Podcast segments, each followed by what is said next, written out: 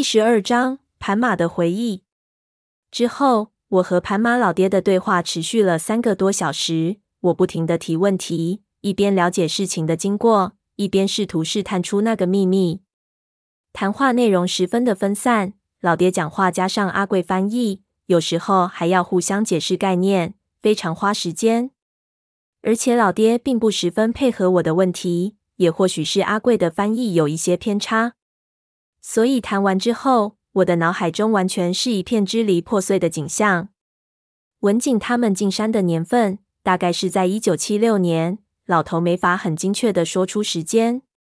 当时带队的应该就是文景，但是我拿出西沙的合照让老爹看的时候，他却无法分辨出其他人。时间太久，人也太多。当时那种环境下，所有的人都一个发型、一种衣服，他只记住了唯一的一个带队。非常合理。前面的事情平淡无奇。当时这里边境冲突频繁，村里出现部队太平常了。要知道，在一九七八年前后，上思一带几乎都是解放军，山里的路大部分都是打对越反击战时挖出来的。部队要进山里找向导，那是属于军事任务。盘马拿了部队的津贴，当时他还是壮年，打猎的时候他一个人走得最远最深。自然是当向导最合适的人选。他们在当天的清晨出发，部队的任务他不便多问详情，只是将部队的人引到了羊角山里，之后便是跟着部队走。他的心思放在了记录上。羊角山他去的也不多，他必须保证能安全返回。他们走了相当长的时间，在山里过了一夜，来到了山里的一处湖泊。那个地方盘马只到过一次。那还是他三十一岁那年，他娶老婆要打几只獐子回去请舅爷。那年山里太不太平，野兽都躲到深山里去了。他一路带着狗找进来，找到了这个湖，在湖边上埋伏了一天，猎到了一只野猪。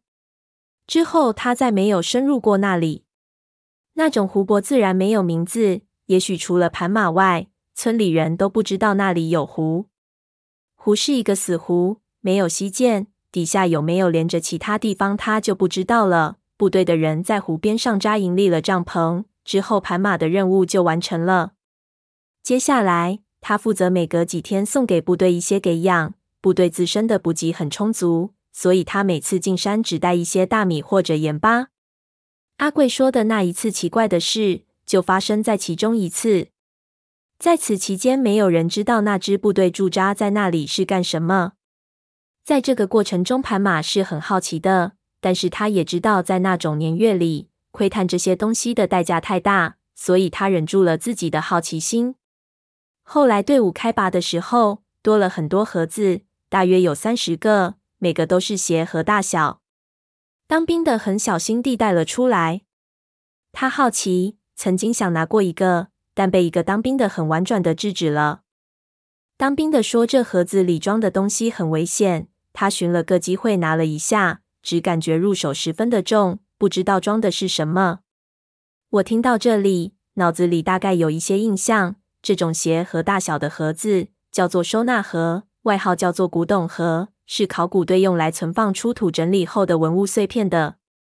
这种盒子一般都被严格编号，有大有小，但是大部分都是鞋盒大小。出土的文物一般较重。鞋盒大小所容纳的重量最适合搬运。盘马非常纳闷，因为湖的边上并没有什么特别的东西，盒子里的东西是哪里来的？他当时的想法是，这盒子里肯定装的是石头，因为湖泊的边上是大片的石滩，有很多很多的石头。